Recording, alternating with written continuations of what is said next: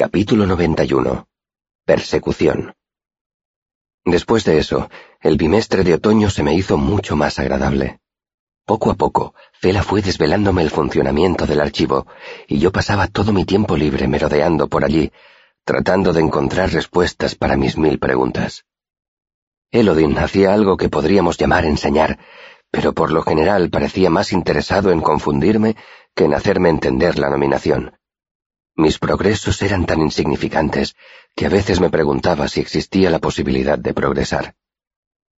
El tiempo que no pasaba estudiando en el archivo lo pasaba en el camino de Imre, haciéndole frente al viento, cada vez más frío, ya que no podía buscar su nombre. El eolio era el sitio donde tenía más probabilidades de encontrar a y a medida que el clima empeoraba, cada vez la veía allí con más frecuencia. Para cuando cayó la primera nevada, solíamos encontrarnos en uno de cada tres de mis viajes.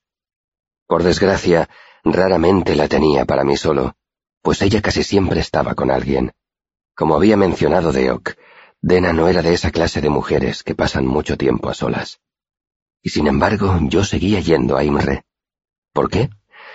Porque siempre que Dena me veía, se encendía una luz en su interior que la hacía resplandecer unos instantes, se levantaba de un brinco, corría hacia mí y me agarraba por el brazo. Entonces, sonriente, me llevaba a su mesa y me presentaba a su último acompañante. Acabé por conocerlos a casi todos. Ninguno era lo bastante bueno para ella, así que yo los despreciaba y los odiaba. Ellos, a su vez, me odiaban y me temían.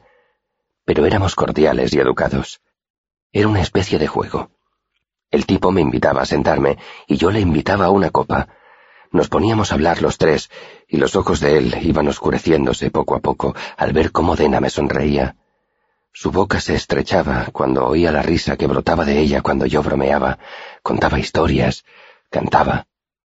Todos esos tipos reaccionaban igual, tratando de demostrar mediante pequeños gestos que Dena les pertenecía. Le cogían la mano, le daban un beso, le acariciaban distraídamente un hombro se aferraban a ella con denuedo. Algunos sencillamente les molestaba mi presencia porque me consideraban un rival, pero otros tenían un miedo y una certeza soterrados en la mirada desde el principio. Sabían que Dena se marcharía y no sabían por qué.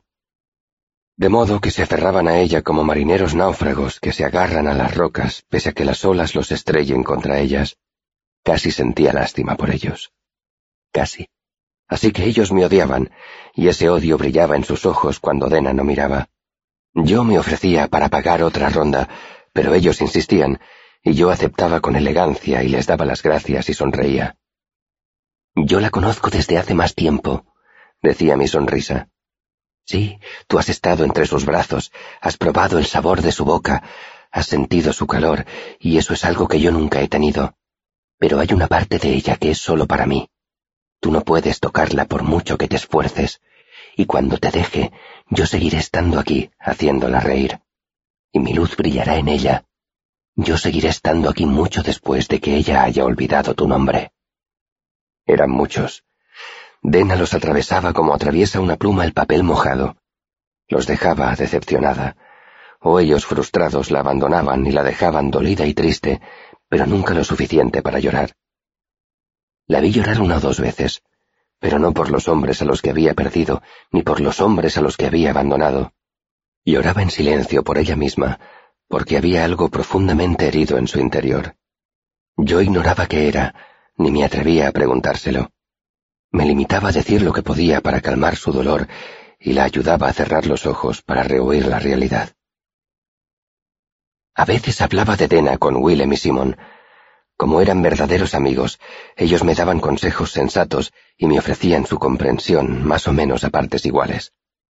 La comprensión la agradecía, pero sus consejos eran inútiles o algo peor. Me empujaban hacia la verdad, me instaban a abrirle mi corazón a Dena, a perseguirla, a escribirle poemas, a enviarle rosas.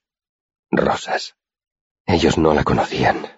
Pese a que yo los odiaba, los amigos de Dena me enseñaron una lección que de otra forma quizá nunca habría aprendido. Lo que no entiendes, le expliqué a Simón una tarde que estábamos sentados bajo el poste del banderín, es que los hombres se enamoran continuamente de Dena. ¿Te imaginas lo que eso supone para ella? Lo tedioso que resulta. Yo soy uno de los pocos amigos que tiene. No quiero arriesgarme a perder eso.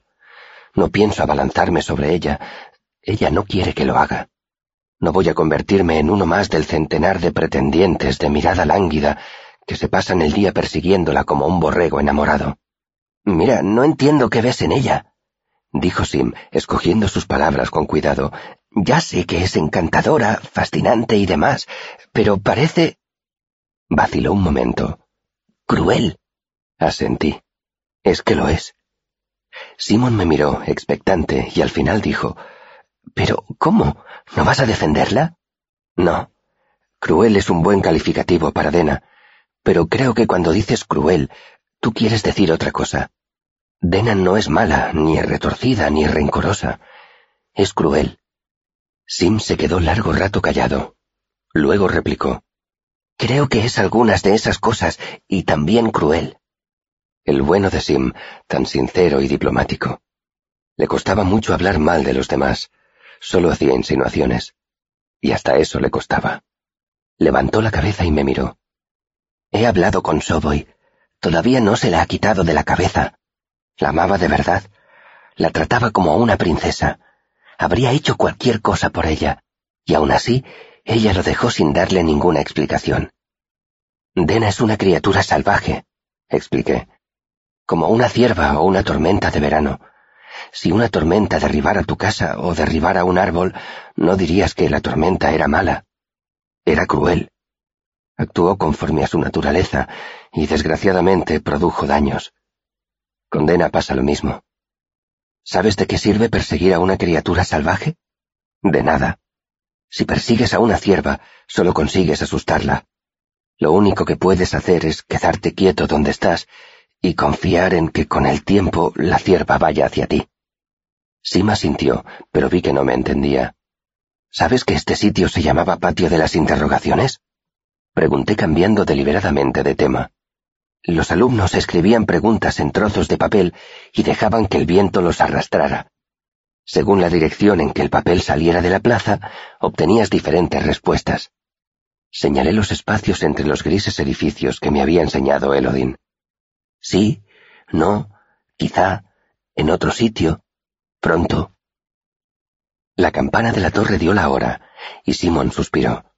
Se daba cuenta de que era inútil prolongar la conversación. ¿Jugamos esquinas esta noche? Asentí. Cuando Sim se hubo marchado, metí una mano en mi capa y saqué la nota que Dena había dejado en mi ventana. La releí despacio. Entonces recorté con cuidado la parte de debajo de la hoja donde Dena había firmado. Doblé la tira de papel con el nombre de Dena, la retorcí y dejé que el viento me la arrancara de la mano y la hiciera girar entre las pocas hojas de otoño que quedaban esparcidas por el suelo. El trozo de papel danzó por los adoquines. Giraba y giraba, trazando caóticos dibujos que yo no podía entender. Esperé hasta el anochecer, pero el viento no se lo llevó. Cuando me marché, mi pregunta todavía daba vueltas por la casa del viento. No me daba respuestas, pero insinuaba muchas. Sí. No. Quizá. En otro sitio. Pronto. Por último, estaba el problema de mi enemistad con Ambrose. Yo no bajaba nunca la guardia. Sabía que acabaría vengándose. Pero pasaron los meses y no sucedió nada. Al final llegué a la conclusión de que por fin había aprendido la lección y prefería mantener las distancias. Estaba equivocado, por supuesto. Completamente equivocado. Ambrose solo había aprendido a guardar el momento oportuno. Consiguió vengarse, y cuando lo hizo me pilló desprevenido y me vi obligado a marcharme de la universidad. Pero, como suele decirse, cada cosa a su tiempo.